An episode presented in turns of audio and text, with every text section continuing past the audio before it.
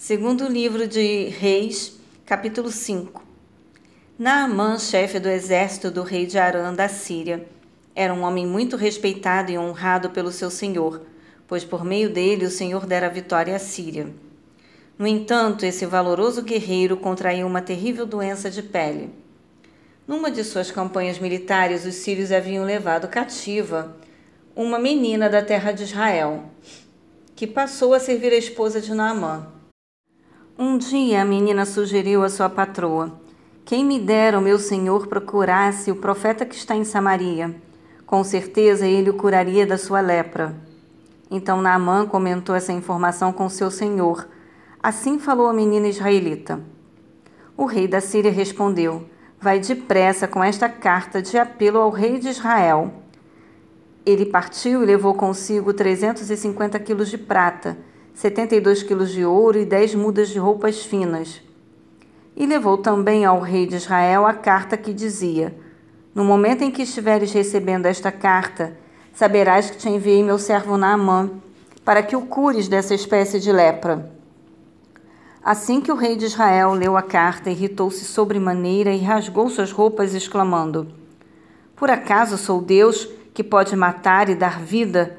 Para que ele me envie um homem a fim de que eu o cure de lepra?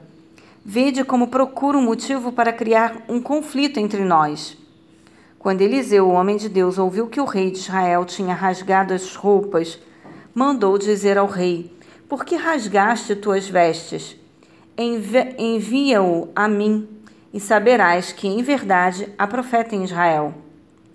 Naamã foi com seus cavalos e com seu carro e parou na entrada da casa de Eliseu. Então este mandou um mensageiro dizer-lhe: Vai lavar-te sete vezes no Jordão, e tua carne te será restituída e ficarás limpa.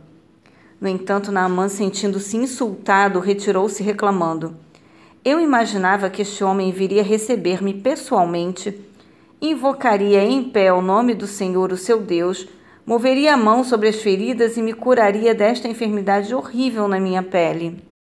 Ora, Porventura, os rios de Abana e Farfar de Damasco não são melhores do que todas as águas de Israel?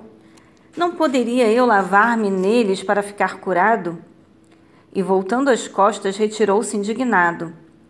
Contudo, seus servos, aproximando-se dele, aconselharam: Aba, meu pai e mestre, mesmo que o profeta te houvesse ordenado algo difícil, não terias realizado?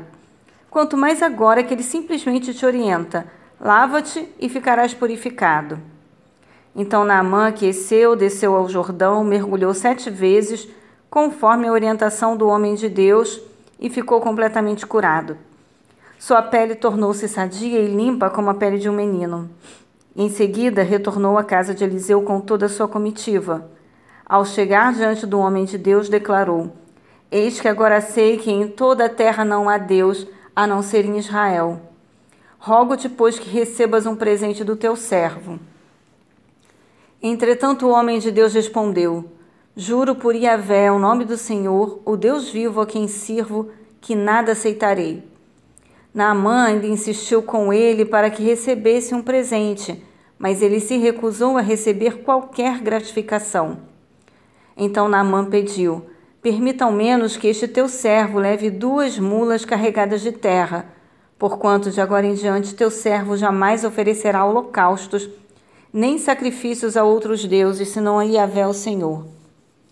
Contudo, eu rogo a Yahvé que me perdoe por uma única atitude.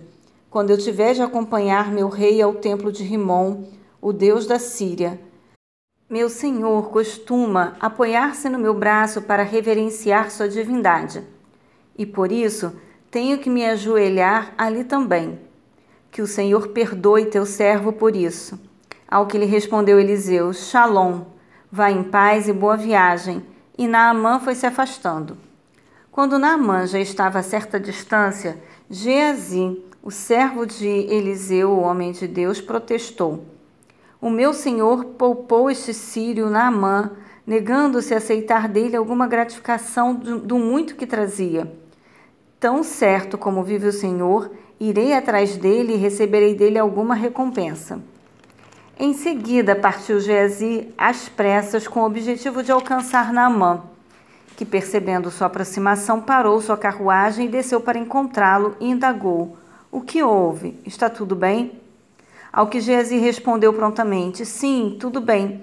Mas meu senhor enviou-me para informar-te que dois jovens irmãos discípulos dos profetas acabaram de chegar, vindos dos montes de Efraim. Portanto, rogo-te, dá-lhes um talento, trinta e cinco quilos de prata e duas vestes de gala. Diante do que Naamã respondeu generosamente: Aceita, pois, dois talentos. Ele insistiu com Geazi para que aceitasse aquela oferta e colocou os setenta quilos de prata em duas sacolas com as duas mudas de roupas finas e entregou tudo a dois de seus servos, os quais foram à frente de Geazi transportando as sacolas. Assim que Geazi chegou à colina onde Eliseu morava, tomou as sacolas das mãos dos servos de Daamã e as guardou em casa. Ordenou que os servos retornassem e eles partiram. Em seguida, entrou e apresentou-se ao seu senhor Eliseu. E este lhe indagou: De onde vem Geazi? Ao que ele replicou: Teu servo não foi a parte alguma. No entanto, Eliseu lhe afirmou: Porventura não fui contigo em espírito quando aquele homem voltou do seu carro ao teu encontro? Certamente este não era o momento para receberes prata e roupa, tampouco para cobiçares olivais, vinhas, ovelhas, bois, servos e servas. Por esse motivo, a lepra, a enfermidade que assolava a pele de Naamã, atingirá a tua pessoa e todos os teus descendentes para sempre. E assim Geazi saiu da presença de Eliseu já leproso, e seu corpo parecia coberto de neve.